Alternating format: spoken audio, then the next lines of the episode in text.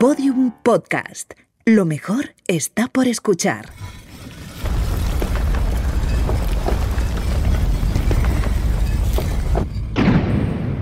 Dentro de la pirámide. Con Nacho Ares. Podium Podcast.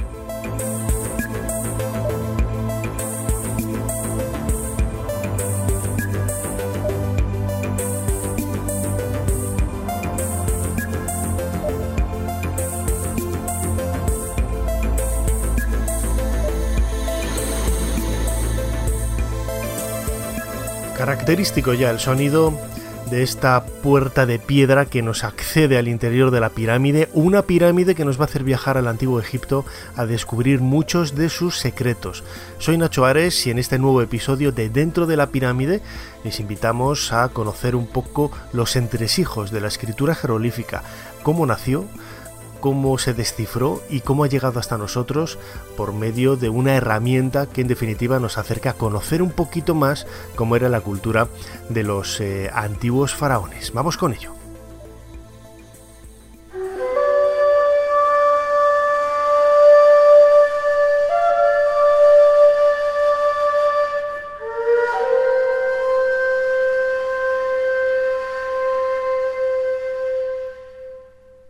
Antemandulis, hijo de Horus, hecho por Esmet Ahom, el hijo de Esmet, segundo profeta de Isis, vida eterna. Palabras dichas para Mandulis, señor de Abatón, el gran dios.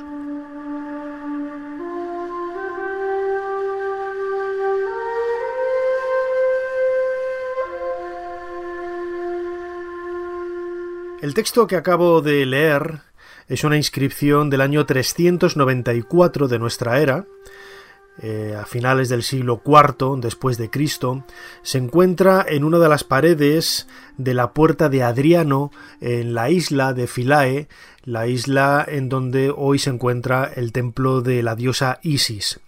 Y no es una inscripción casual, es la última inscripción en escritura jeroglífica de la historia.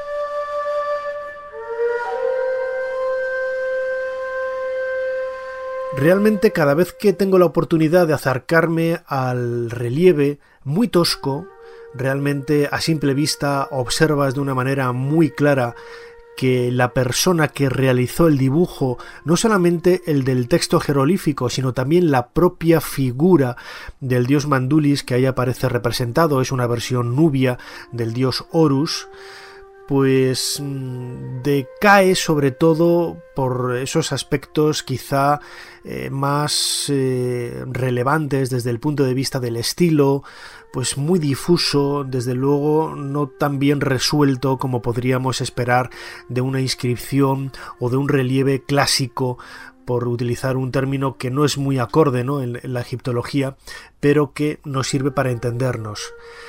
Aquella inscripción realmente sobrecoge, porque es la última, insisto, escrita en jeroglífico.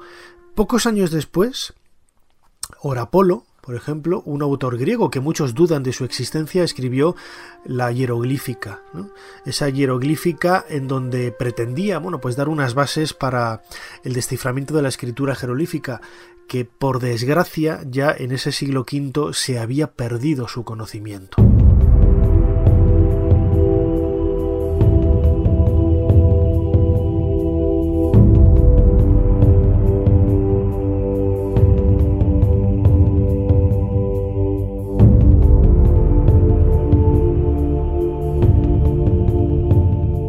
Hasta que Jean-François Champollion descifrara la escritura jeroglífica en 1822, en esa carta a Messie Dacier de, del mes de septiembre, el recorrido, la carrera por el desciframiento de los jeroglíficos fue asombrosa. A lo largo de casi 1300 años se había perdido no solamente el conocimiento de la mecánica, del funcionamiento de la lengua, sino también cómo era el manejo de las palabras, de la sintaxis, de la gramática, etc.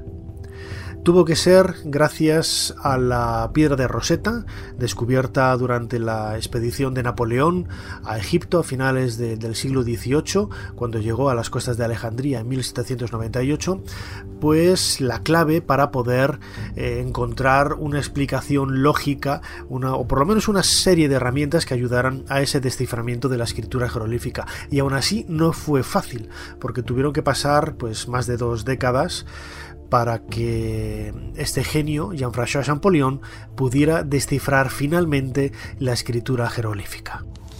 Contiene un nombre, quizá el de un rey. No han podido demostrarlo. No, pero si fuera cierto, esto significaría Ptolomeo. Tal vez. Pero ¿cómo? ¿Hay letras en los jeroglíficos? ¿Hay un alfabeto? ¿Es solo el nombre de Ptolomeo o lo describe?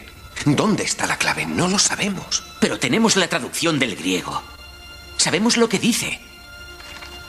Rey Ptolomeo, Dios manifiesto cuya excelencia es grandiosa. Si esto es Ptolomeo, esto significa Dios manifiesto cuya excelencia es grandiosa, ¿no? ¿Y cómo lo demuestras? ¿Y si lo lees en la otra dirección? Entonces, ¿qué diría aquí? Estamos hablando de símbolos, no de palabras. Explica eso. Por ejemplo, un escudo de armas. Sabemos lo que indica eso y a quién representa, pero no se puede leer. Los expertos de Napoleón creían que no iban a tardar en descifrarlo. No fue así. El profesor Sassi lleva años trabajando en ello. Y muchos otros. No va a ser fácil. Aquí está la respuesta. Y voy a encontrarla.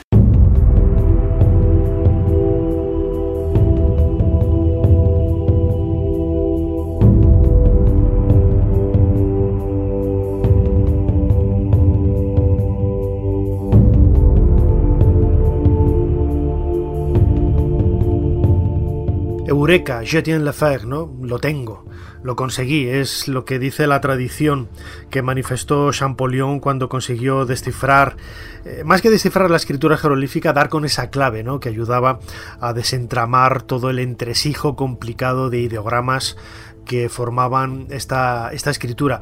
Lo escuchábamos ahora a partir de un fragmento de una serie de televisión de la BBC Egipto. Es una serie de televisión que recoge la vida en, en varios capítulos de grandes egiptólogos ¿no?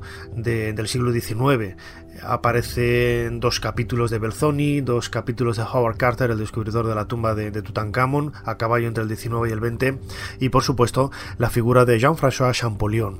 Pues bien, la historia dice que Champollion tuvo conocimiento de la escritura jeroglífica cuando apenas era un adolescente, incluso antes de ser un adolescente, con apenas 10-11 años, él fue a ver la, casa de, de Monsieur Fourier, que era uno de los sabios que había ido con Napoleón a Egipto.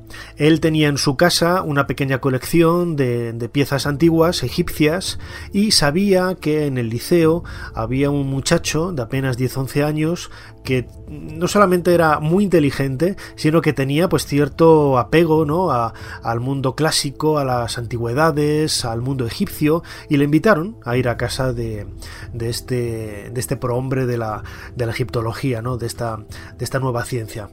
Entonces, claro, dice la leyenda que caminando entre las eh, figuras, Champollion preguntó por los símbolos extraños con formas de animales, de personas, de objetos geométricos, de casas, de, de figuras que había sobre esas estatuas o sobre esos relieves. Champollion entonces preguntó qué era aquello, y Fourier respondió que era escritura. Champollion preguntó una vez más, ¿se puede leer? Y Fourier dijo no, todavía no.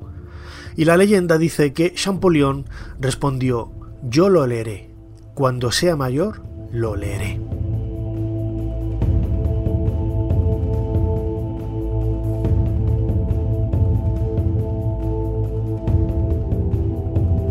No sabemos si esta anécdota es real o no. El caso es que encaja perfectamente en esa dinámica de heroicidad que rodea a la figura de Champollion. ¿no? También se dice que antes de nacer su madre eh, recibió el comunicado de una especie de, bruja, de, vidente, que anunciaba que eh, Champollion iba a ser un, hombre extraordinario y que iba a cambiar un poco el devenir de, los acontecimientos de la historia, como así fue. ¿no? Porque gracias al desciframiento de la escritura jeroglífica hemos podido conocer conocer no solamente a quién pertenecen los monumentos, eh, tener el conocimiento de, textos a partir de los cuales poder construir la historia de Egipto y como yo he dicho en más de una ocasión, Champollion destapó el tarro de las esencias del mundo de los antiguos faraones para conseguir acercarnos aún más a esa realidad histórica y arqueológica que tanto había cautivado a Occidente en aquella época. Mm, mire, esto es de la piedra y esto es del papiro. ¿Cuál es la diferencia? Parece la misma imagen, pero al revés. ¿Sabe lo que significa? Que debemos leer los jeroglíficos en un sentido concreto. ¿Y cuál es el sentido correcto? Ahí está la clave. Esto me desconcierta por completo. Supuse que de izquierda a derecha, como parece que se leen los otros textos de la piedra roseta, pero esto...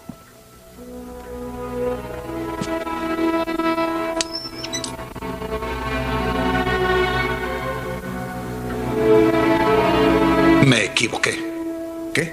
Es un simple reflejo. Todo está al revés.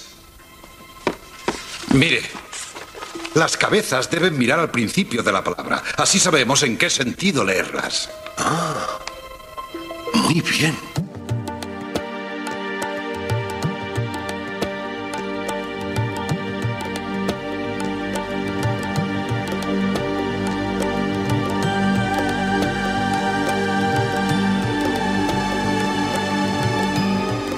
Pero Champollion no fue el único que comenzó esa carrera por el desciframiento de la escritura jeroglífica. En este nuevo fragmento de la serie de televisión de la BBC escuchábamos a Thomas Young. Thomas Young era un científico, era físico, pero que por esa inquietud intelectual que caracterizaba a muchos sabios del siglo XIX, pues también se acercó ¿no? a conocer un poco cuáles eran los misterios que había detrás de la piedra de Rosetta. Él tenía la posibilidad además de contar con ella, porque los ingleses la habían tomado como botín de guerra al derrotar Nelson a Napoleón en, Egipto. Por eso hoy está la piedra de Rosetta en el Museo Británico en Londres. Champollion, sin embargo, contaba solamente con una copia y con, con el peligro que ello acarrea de que la copia pues no estuviera bien hecha. Imaginaos que hubiera algún error, pero bueno, pues, al final se demostró que era correcta la, copia y le ayudó. Pero Champollion también se había visto ayudado por algunos de los avances que había protagonizado eh, Thomas Young, porque él fue el primero en identificar nombres propios dentro del texto de la, de la estela de, de la piedra de Rosetta. Él identificó esos cartuchos, nombre que recibe porque los soldados franceses veían por sobre los muros, las tumbas, eh, una serie de ideogramas de jeroglíficos envueltos en esa suerte de, óvalo que tenía forma de cartucho, como la munición que ellos utilizaban. Bueno, pues eh, esto es lo que hizo que, los nombres propios en jeroglífico reciban todavía hoy el nombre de, cartucho. Y fue, como digo, eh, Thomas Young el que señaló en esa estela el nombre de Ptolomeo como el nombre propio que aparecía envuelto en un cartucho en la, inscripción en el jeroglífico. Hay que recordar que la piedra de Rosetta tiene tres escrituras diferentes y dos lenguas. No tres lenguas como en ocasiones podemos leer en algunos libros o hemos escuchado en, en ocasiones en programas de televisión o de radio. Está en el jeroglífico egipcio, en demótico, los dos son egipcios, pertenecen a la misma lengua, pero con dos escrituras diferentes, y luego está en griego, que es la segunda lengua que ahí aparece. Además, Thomas Young lo que hizo fue identificar el nombre de Cleopatra a partir de un obelisco de otra inscripción con que contaba en su documentación. Todo ello, bueno, pues ayudó sobremanera a, a Champollion. Es cierto, es cierto que la clave final eh, la genialidad es de este francés. Él fue, como escuchábamos en el, en el primer corte del vídeo de la serie de televisión de la BBC, el que identificó que la escritura jeroglífica está compuesta por figuras que son sílabas, que son sonidos, figuras que son palabras, ¿eh? figuras que no se leen, y todo ello a partir del copto, del sonido del copto, pudo reconstruir, pudo reconstruir la, la escritura tal y como la entendemos en la actualidad, con muchos errores, es cierto, pero bueno, todo ello fue mejorado por Richard Lepsius pocos años después y a partir de entonces, bueno, pues una serie de, elementos que, han ayudado a, que hoy por hoy podamos decir que la escritura jeroglífica, eh, aunque no tiene una gramática, no tiene una sintaxis eh, clara, tal y como hoy los filólogos eh, les, les gustaría, pero bueno, tenemos nuestras herramientas para poder escribir, para poder leer y para poder entender lo que ellos nos querían contar. Aquí está. ¿Te acuerdas de Sassy? Ilumínenos. ¿Cuánto nos falta para ver la luz después de tantos años? Bueno, es un nombre de la realeza. Sí, y es un templo antiguo, no es griego ni romano. ¿Qué te parece esto? Siempre me ha recordado el sol. Pero ¿y si es algo más que un signo? ¿Y si este antiguo símbolo equivale a un sonido? ¿Nos ayudaría el copto? En copto, Sol es Ray. ¿Y el dios del sol también se llamaba así? Ra. Y sé que este símbolo doble del final es la S de Ptolomeus. ¿Y, ¿Y, ese? No sé. Pero ¿y si fuese la letra M? Ra, M, S. Rams.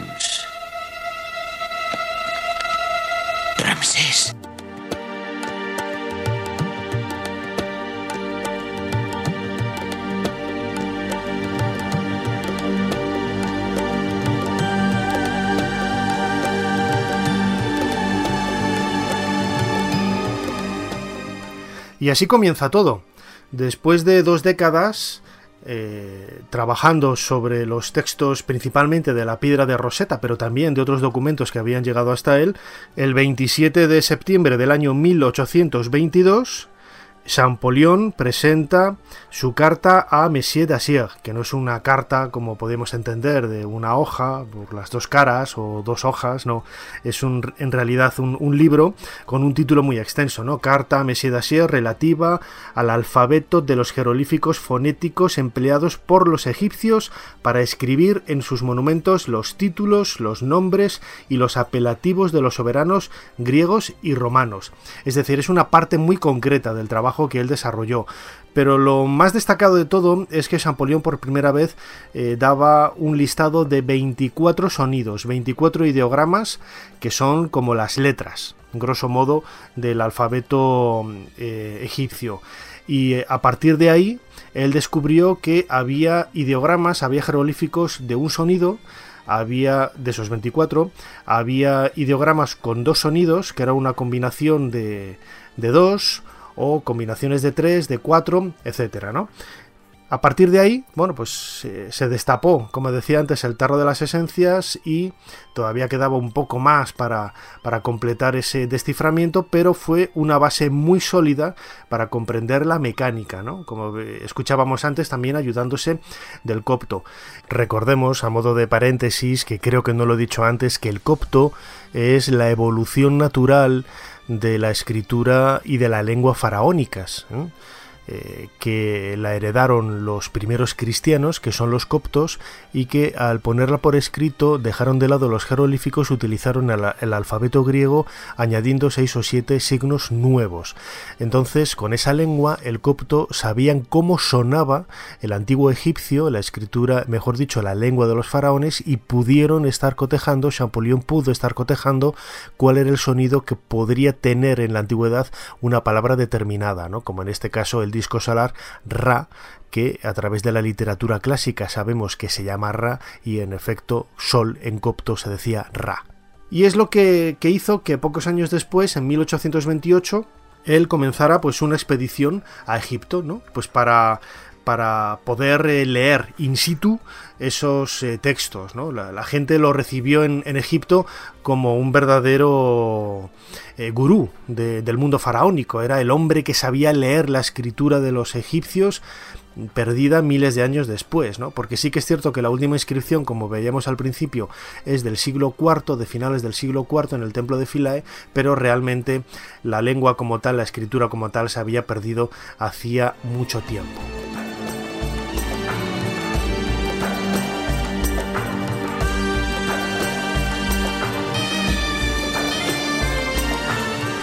Parece una cuestión baladí, pero no lo es. El conocimiento de la escritura permitió un avance en el conocimiento de la cultura faraónica. Esto parece de perogrullo. Pero no solamente eso, sino que a partir de ese momento muchas misiones arqueológicas y sobre todo a lo largo del siglo XX, cuando ya los conocimientos de la escritura estaban muy asentados, eh, con pilares sólidos que permitían una difusión, una enseñanza, un estudio, una investigación pues mucho más consolidada, hicieron que la arqueología también cambiara, cambiara de una manera espectacular. Hoy en día, muchas misiones arqueológicas no solamente buscan objetos con los que reconstruir la historia, sino sobre todo textos. Textos a partir de los cuales se puede hacer historia. Ese detalle de buscar el sarcófago de oro, los tesoros con piedras semipreciosas, el rostro del faraón en una máscara sin igual, pues ha quedado un poco en segundo plano, que pueda parecer igual. Sin embargo, es mucho más importante, como digo, la presencia de, textos. Incluso se han retomado los trabajos en, en, tumbas que ya anteriormente se habían excavado en el siglo XIX o a comienzos del siglo XX para rehacer muchos de esos trabajos, no solamente con técnicas modernas, sino también con eh, objetivos mucho más modernos y mucho más eh, históricos, que es la lectura de los textos, la publicación de los relieves, de los jeroglíficos que cubren las paredes, esas autobiografías de muchos personajes que en la montaña tebana o en otros lugares de Egipto pues dejaron eh, sus tumbas, a partir de los cuales podemos una vez más reconstruir de una manera pues mucho más fidedigna la historia de Egipto. Esto es lo que ha hecho, por ejemplo, y fue uno de los eh, acicates que llevó a José Manuel Galán, director del proyecto Yehuti, investigador, profesor de investigación del, del CSIC, del Consejo Superior de Investigaciones Científicas, le hizo, como digo, hace casi dos décadas viajar a Luxor para buscar un proyecto en el cual no solamente buscar objetos, sino sobre todo trabajar los textos ya conocidos en esa tumba, la tumba de Yehuti lo bonito y lo importante de la tumba de Yehuti son los textos. Eh, no es casualidad que Yehuti era un escriba real, eh, que él pretende lucirse ante sus contemporáneos precisamente como un gran dominador de las letras. El dios escriba por excelencia es el dios Tot, que en antiguo egipcio se dice Yehut. El nombre de Yehuti significa el que pertenece al dios Tot y ya solo con su nombre Yehuti quiere vincularse al dios de la escritura, ¿no? Además, eh, curiosamente, Yehuti proviene de la provincia de Hermópolis, que es la provincia en la que el dios Tot es el dios patrono por excelencia, ¿no? Desde su nacimiento, con su nombre, con su el pueblo natal, Yehuti está vinculado a la escritura y en su tumba lo que quiere es, como digo, lucirse entre sus contemporáneos como el gran dominador de la escritura. Y así en la fachada, que normalmente en esta época no se decoraba, tiene dos grandes inscripciones, una en la que cuenta su vida al servicio de la reina Hatshepsut, todo lo que, lo que él hizo para ella como supervisor del tesoro y supervisor de los artesanos, y al otro lado de la puerta de entrada tiene un gran himno al dios solar Amon-Ra, ¿no? cuando eh, se eleva por la mañana al otro lado del Nilo, por encima del templo de Karnak, que es lo que tenemos enfrente de Drabuel Naga. ¿no? O sea que con, con, esta fachada ya Yehuti se presenta como, como el escriba por excelencia.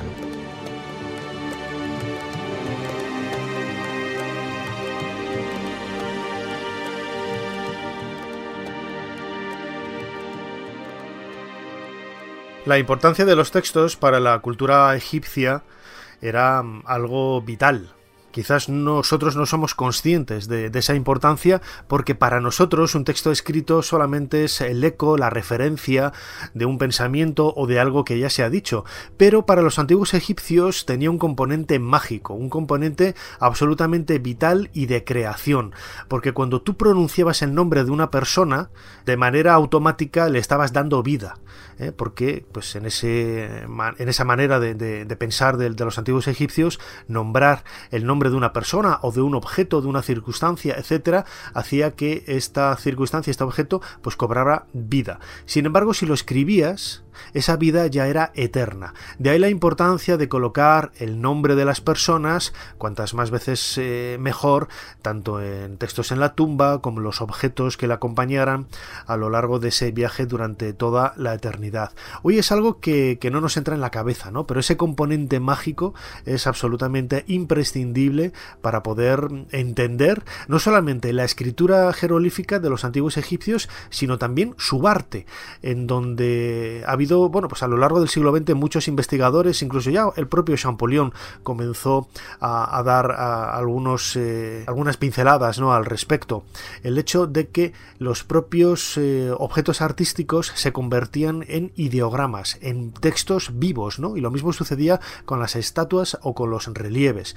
Un nombre, por ejemplo, está formado por los diferentes sonidos, los diferentes jeroglíficos que componen eh, la estructura de ese, de ese nombre. Y al final se colocaba un ideograma, un determinativo que se llama, que es un hombre o una mujer, dependiendo si aquello perteneciera al, nombre de un, de, un, de un, hombre o de una mujer. ¿no? Bueno, pues en ocasiones este determinativo era suplantado por una estatua, por un relieve, lo que nos hace ver que el arte en el antiguo Egipto es algo más que una proyección estética de un pensamiento. Y todo ello lo, se lo debemos al dios eh, Zot y también al dios eh, Ptah.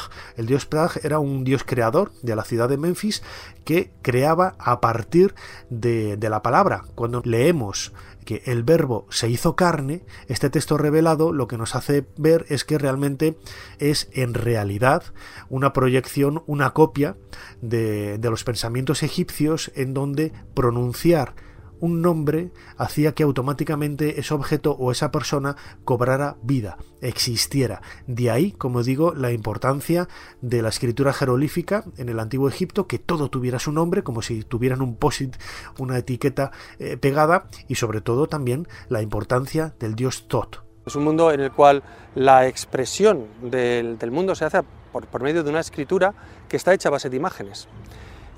Y y el mantener la imagen como la, vía de la escritura tiene por, objeto el establecer una relación directa entre lo que se ve, es decir, las personas, los objetos, los animales, y cómo se escribe.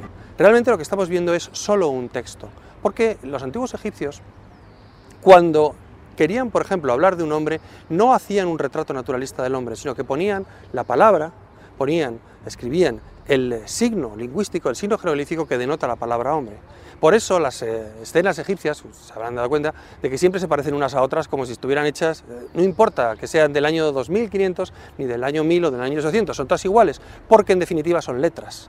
Todo lo que tenemos delante es eh, una escritura que está expresando el mundo a través de los cánones especificados por el, por el, por el corpus de signos jeroglíficos. Pues hace que el mundo egipcio tenga una interpretación diferencial, porque en el mundo egipcio la verdad es que la actitud de la iconografía, eh, la, libertad de representar a una determinada persona, a un individuo o una realidad, eh, más o menos libremente, no existe.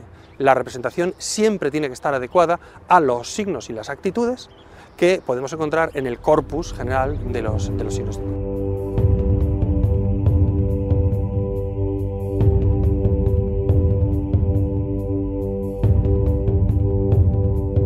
Palabras divinas, palabras de los dioses, es el nombre que utilizaban los antiguos egipcios para referirse precisamente a la escritura, tal y como escuchábamos ahora a José Ramón Pérez Acino, director del proyecto C2 Luxor, profesor de egiptología a la Universidad Complutense de Madrid, buen amigo, y hemos sacado varios fragmentos de un pequeño reportaje de YouTube, la escritura jeroglífica de Fagusarkov.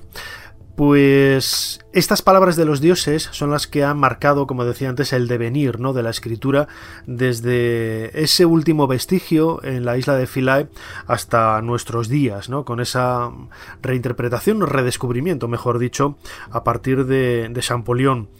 ¿Cómo sonaba? ¿Cómo sonaba la escritura, mejor dicho, cómo sonaba la, lengua? Pues realmente no lo sabemos. Y esa es una de las grandes luchas que hoy tienen los filólogos, porque desde que Alan Gardiner el famoso filólogo que, puso por escrito la primera gramática de jeroglífico ah, en el primer tercio del, siglo XX. Eh, Gardiner trabajó con Howard Carter en el descubrimiento de la tumba de Tutankamón y pasa por ser uno de los padres de la, filología y del estudio del antiguo egipcio en, en nuestros días. Bueno, pues muchos, muchos han ido corrigiendo lógicamente, añadiendo, reinterpretando y poniendo o aportando, mejor dicho, su grano de arena, ¿no? El peligro con que contamos es que realmente no sabemos cómo, cómo sonaba, ¿no? Eh, no sabemos, eh, es cierto que a través del copto podemos intuir el sonido de, algunas, eh, de algunas palabras, de algunos fonemas, pero yo recuerdo que una de las primeras cosas que aprendí estudiando jeroglífico con José Manuel Galán en los cursos que hacía en el CSIC hace casi tres décadas es que el jeroglífico está lleno de excepciones. No tiene una serie de pautas gramaticales como pueda tener el castellano, el inglés, el alemán, el francés, cualquier lengua moderna.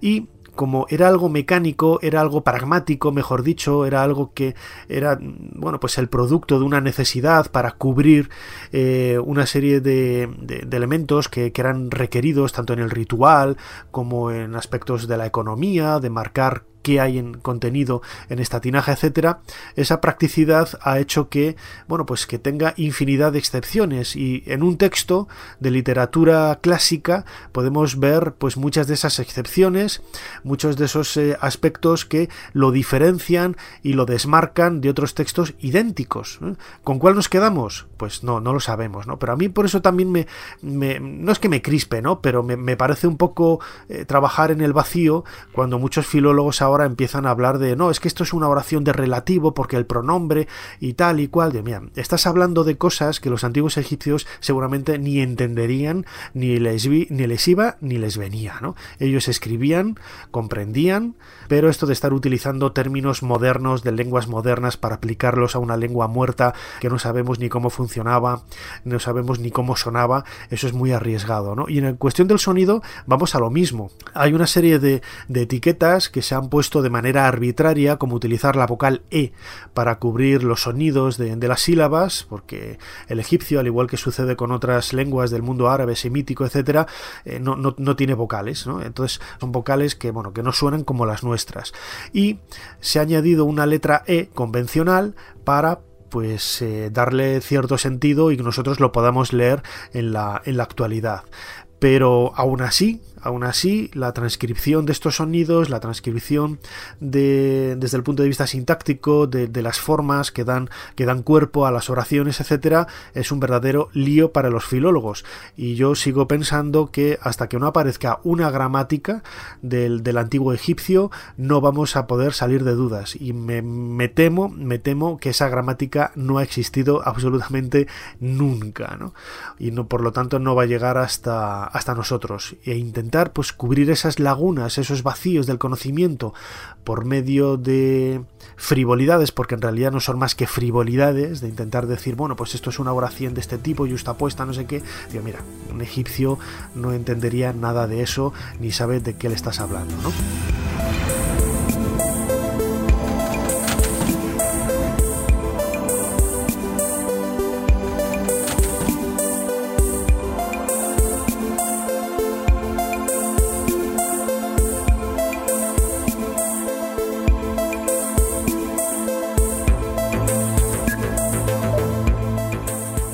Más de un filólogo seguro que está criticándome por lo que acabo de decir, pero bueno, yo creo que es una realidad eh, tangible.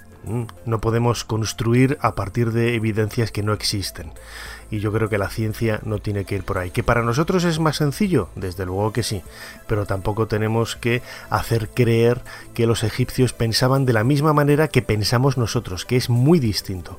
Eso es quizás la esencia de lo que quería expresar en esta última parte del podcast que llega aquí a su final cruzamos la puerta que nos hace abandonar la pirámide, como siempre recordando que podéis suscribiros, os recomendamos que os suscribáis a este podcast dentro de la pirámide a través sobre todo de la plataforma de Podium Podcast esa, esa aplicación, pero que también os podéis seguir a través de iVoox, de Google Podcast, de Spotify, de iTunes, infinidad de, plataformas.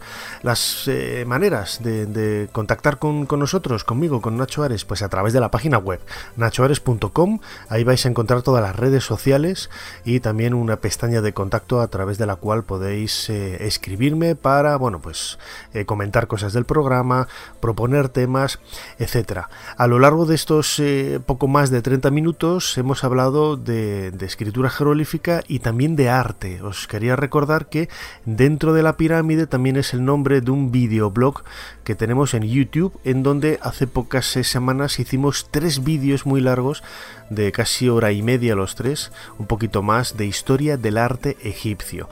Y en dos de ellos, en el de la escultura y en el de la pintura, precisamente ahondamos en muchos de los temas que hemos tratado en este, en este podcast dedicado a la escritura jerolífica, ¿no? Ese simbolismo que hay en las formas, ese simbolismo que hay en la escritura para eh, interconectarse una forma plástica con, con, la otra y en definitiva comunicar un mensaje, un lenguaje oculto que ha llegado hasta nosotros de una manera sorprendente.